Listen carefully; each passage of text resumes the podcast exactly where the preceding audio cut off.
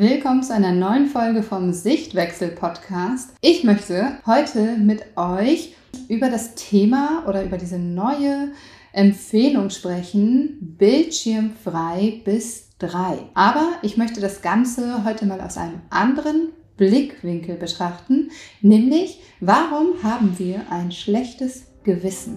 Willkommen zum Sichtwechsel-Podcast. Ich bin Katharina und ich zeige dir, wie du dein Kind entspannt und liebevoll begleiten kannst. Ganz ohne Strafen, Drohungen und ständiges Meckern, damit auch dein Familienalltag leichter und harmonischer wird. Super schön, dass du da bist und dass du hier bist, hat wahrscheinlich auch einen Grund, weil du dich vielleicht etwas angesprochen fühlst von der Frage, warum haben wir ein schlechtes Gewissen? Ich habe es gerade schon gesagt, es ist eine neue Studie rausgekommen, medienfrei oder bildschirmfrei bis drei. Das heißt, die neueste Empfehlung ist, dass Kinder bildschirmfrei aufwachsen bis zum dritten Lebensjahr.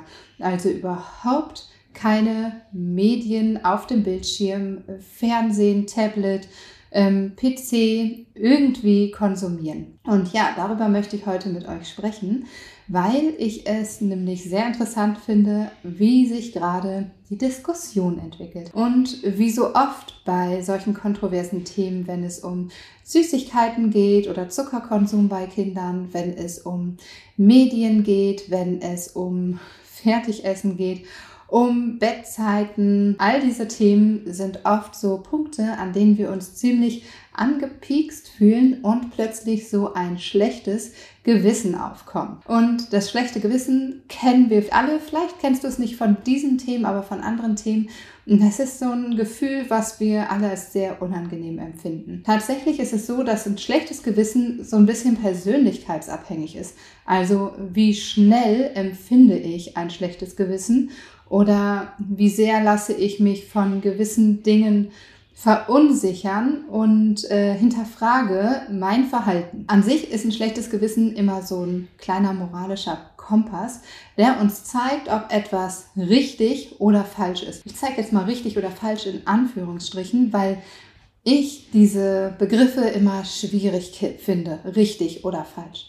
Aber beim schlechten Gewissen handelt es sich um diesen moralischen Kompass und das was die Gesellschaft als richtig oder als falsch ansieht. Wenn wir in unserer Gesellschaft als richtig ansehen, dass wir unsere Kinder äh, anschnallen im Auto oder einen Helm aufsetzen, dann habe ich, wenn ich das nicht mache, ein schlechtes Gewissen. Wohne ich jetzt in einem ganz anderen Land oder bin da aufgewachsen, dann habe ich vielleicht ein ganz anderes Bild von richtig oder falsch.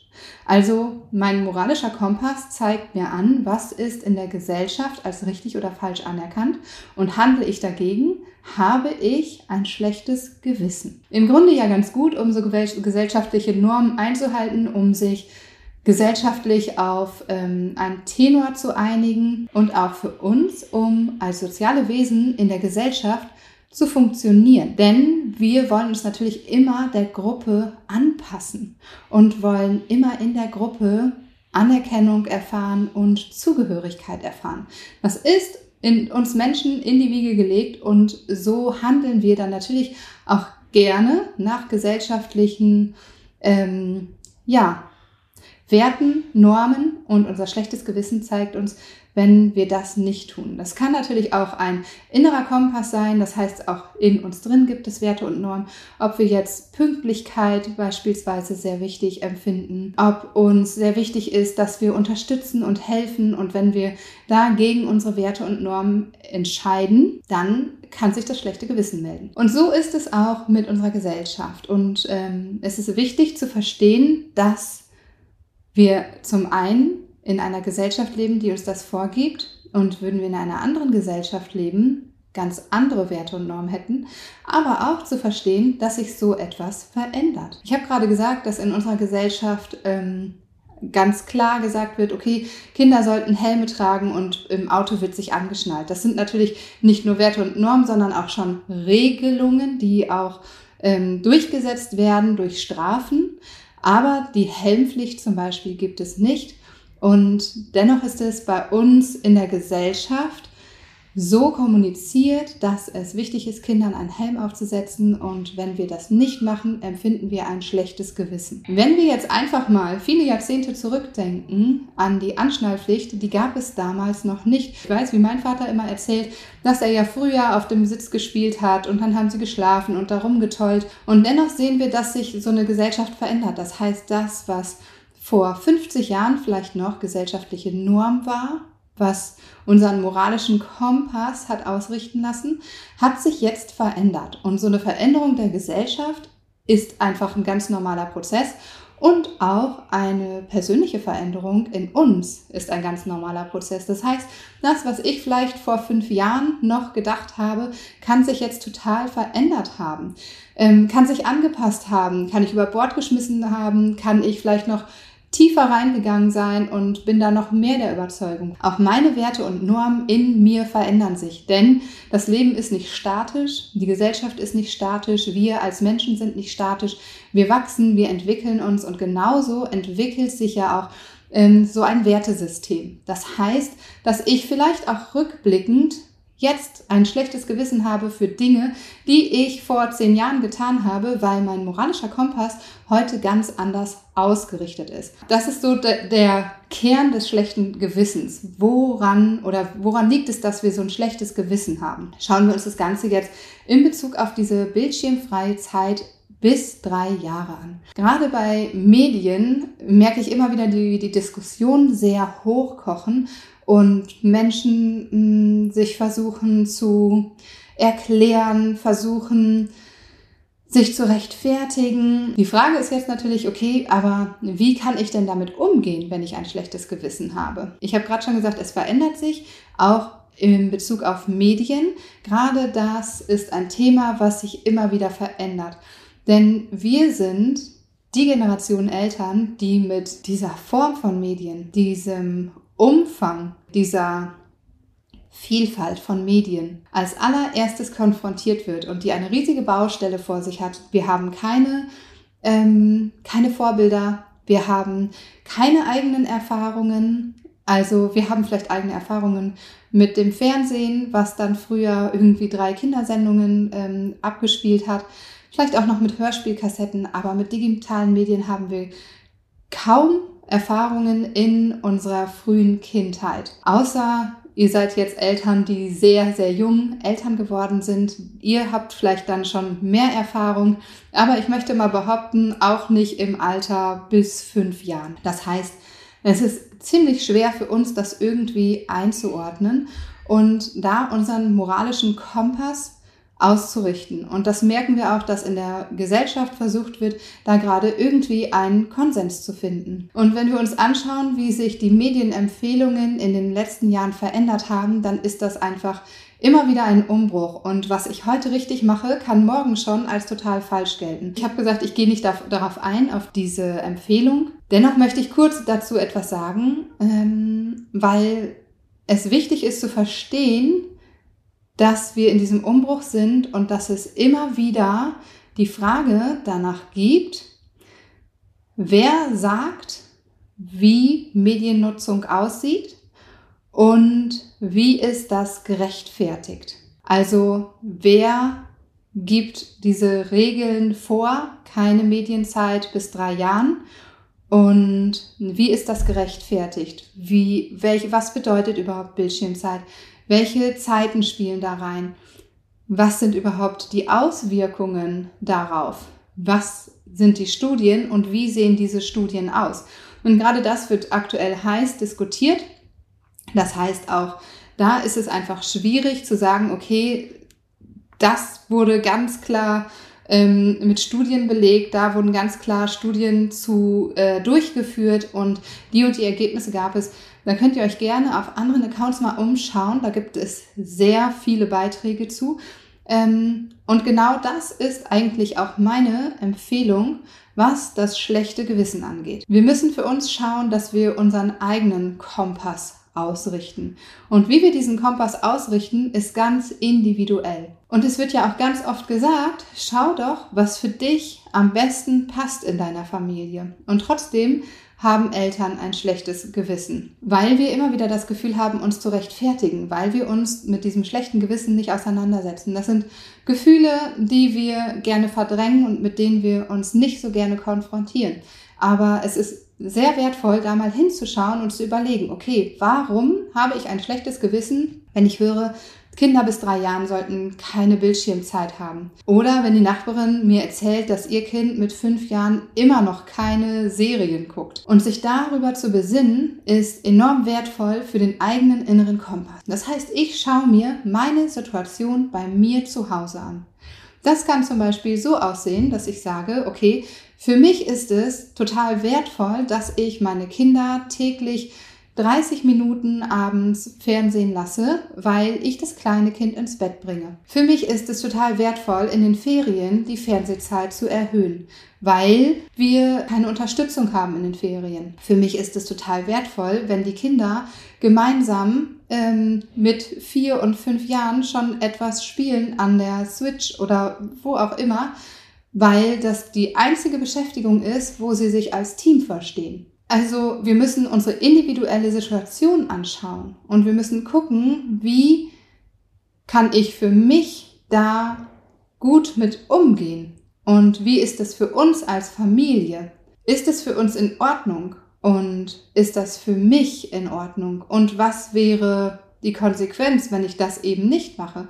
Also wenn ich in den Ferien sage, okay, es gibt jetzt keine Bildschirmzeit, ähm, unter drei Jahren gibt es keine Bildschirmzeit, ich habe vier Kinder, davon ist eins oder vielleicht sogar zwei unter drei Jahren. Und es ist nicht möglich, dass dann die Älteren ihre Bildschirmzeit machen. Das heißt, es gibt über Tag überhaupt keine Bildschirmzeit, weil die Kleinen dann mitgucken wollen. Gleichzeitig ist mein Partner oder meine Partnerin die ganze Woche weg und ich habe diese Kinder ohne Kita-Betreuung, ohne Schule, ohne Großeltern oder irgendein soziales Netzwerk, ähm, was vielleicht auch jetzt gerade nur fehlt, ähm, eine Woche zu Hause und ich ziehe das durch mit Bildschirmfrei.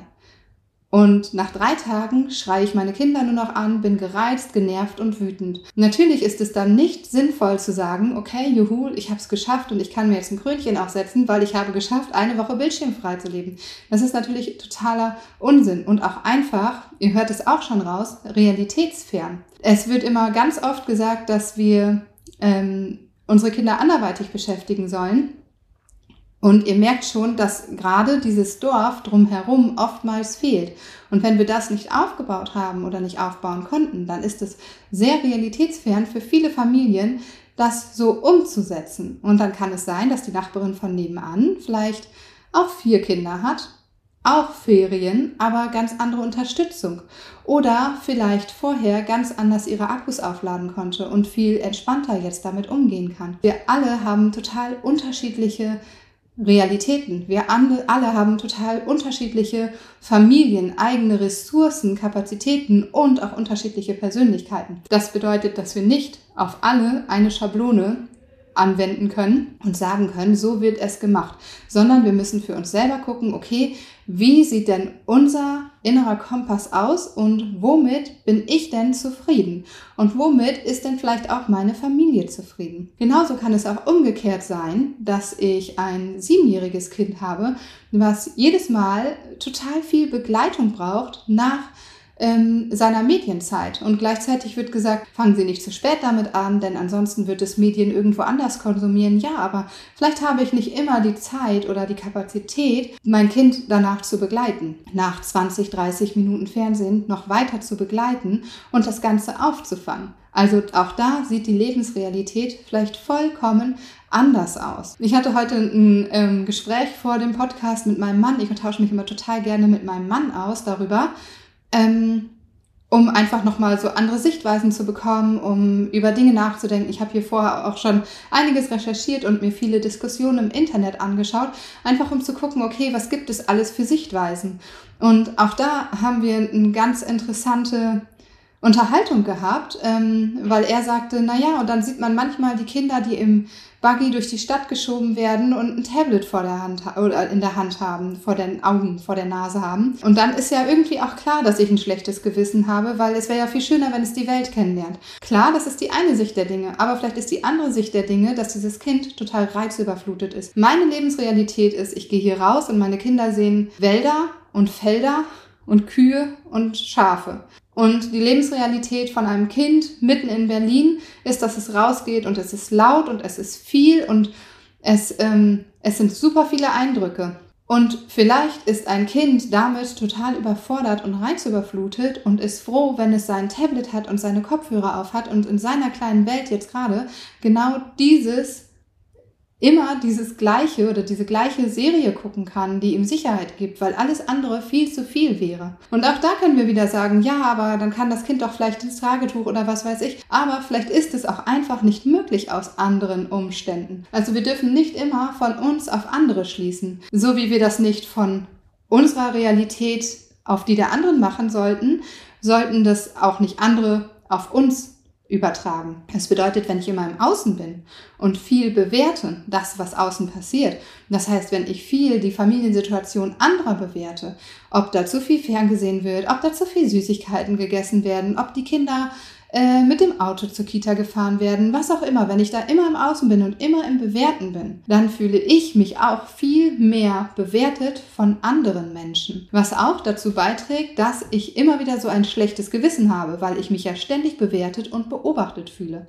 Also auch das kann helfen, sein schlechtes Gewissen ähm, zu regulieren. Zum einen sich damit auseinanderzusetzen, okay, was brauche ich denn überhaupt für mich fernab von dem, ähm, was jetzt vielleicht empfohlen wird. Was ist denn für uns der Weg, der passt? Und damit meine ich nicht, es wird empfohlen, dass Kinder unter drei kein Fernsehen sollten und ich lasse mein Kind acht Stunden am Tag schauen. Aber es kann sein, dass es sinnvoll ist für euch als Familie, dass ihr einen anderen Weg geht und gleichzeitig den Weg anderer akzeptieren. Also sich auch nicht dann über diejenigen ähm, aufzuregen oder ähm, zu schimpfen, die den Weg vielleicht gehen und sagen, ja, unser Kind ist drei Jahre lang ohne Medien aufgewachsen. Weil da gehen wir oft schnell wieder in die Bewertung, weil wir glauben, okay, wir müssen uns jetzt irgendwie über den anderen stellen, um unseren eigenen Selbstwert zu erhöhen. Und das ist, glaube ich, ein riesengroßer Schritt und ich möchte mal behaupten, dass der allen Menschen super schwer fällt, weil es natürlich ein ganz automatischer Prozess ist, dass ich bewerte, weil mir das Sicherheit gibt, Orientierung gibt. Wenn ich meine Schubladen habe, die aufmache, Leute da reinstecke und wieder zumache, ist das natürlich viel einfacher, als wenn ich immer wieder wertfrei reingehe ähm, und vielleicht auch mal hinterfrage und über meinen Tellerrand hinausgucke. Das ist natürlich eine schwierige Nummer und im Alltag auch nicht ähm, immer so umsetzbar, wenn wir so im Stress sind. Aber wir sollten uns darüber bewusst werden. Und zuletzt Setz dich damit auseinander, was Studien sagen. Ich habe es gerade schon einmal gesagt, dass es viele Accounts gibt, die sich gerade damit auseinandersetzen und die sich angucken, worauf diese Empfehlungen basieren. Und das finde ich super wichtig, weil das natürlich in den moralischen Kompass mit einspielt und für mich natürlich auch mehr Sicherheit gibt, wenn ich weiß, okay, was passiert denn im Hirn meines dreijährigen Kindes, zweijährigen Kindes, einjährigen Kindes? Um dann auch zu hinterfragen, warum möchte ich das vielleicht? Ist vielleicht meine Intention bei meinem anderthalbjährigen Kind, dass es mit Medien vertraut wird und dass ich es deswegen 30 Minuten täglich ans Tablet lasse? Und dann schaue ich mir mal tatsächlich Studien an und gucke, okay, was sind die Fürs und Widers? Es ist immer super einfach und ich kann es auch total verstehen, dass wir gerne eine ähm, vorgefertigte Empfehlung haben wollen. Haben wir ja auch. Gleichzeitig finden wir das immer doof, wenn die dann nicht dem entspricht, was wir uns vorstellen. Wenn sie dem entspricht, was wir uns vorstellen, ist es natürlich super, dann gehen wir dem gerne nach. Aber in beiden Fällen sollten wir hinterfragen und uns das anschauen und für uns selber uns eine Meinung bilden. Und gerade als Eltern, die wir vor diesem Thema zum allerersten Mal stehen, oder nicht die wir zum allerersten Mal davor stehen, sondern als Generation einfach auch zum allerersten Mal davor stehen, ist es besonders wichtig, dass wir uns damit auseinandersetzen. Wie ich schon zu Anfang gesagt habe, wir haben diese ganzen Erfahrungen nicht. Wir haben zu wenig ähm, Studien, wir haben zu wenig Empfehlungen, wir haben immer noch zu wenig Diskussionen, die wirklich sachlich sind fernab von dem eigenen Empfinden, von dem eigenen, ja, schlechten Gewissen, was wir haben. Deswegen wichtig ist, guckt, wo ist euer eigener Kompass, was ist eure Lebensrealität, wie sieht euer Familienleben aus? Und wie ist es für euch, wenn ihr Empfehlungen nachgeht, passt es überhaupt in euer Leben rein? Zweitens, hört auf andere zu bewerten, dann fühlt auch ihr euch nicht so schnell bewertet. Und drittens, schaut euch Studien an und macht euch euer eigenes Bild, unabhängig von Empfehlungen, ob die Empfehlungen euch jetzt passen oder nicht passen. Schaut euch auf jeden Fall einmal an, was dahinter steckt, um euch ein eigenes Bild zu machen und euch selber zu informieren und euren inneren Kompass selber auszurichten. Ich freue mich, wenn euch die Podcast-Folge gefallen hat. Lasst mir gerne ein Feedback da. Bewertet auch gerne oben mit den Sternen und dann hören wir uns nächste Woche wieder.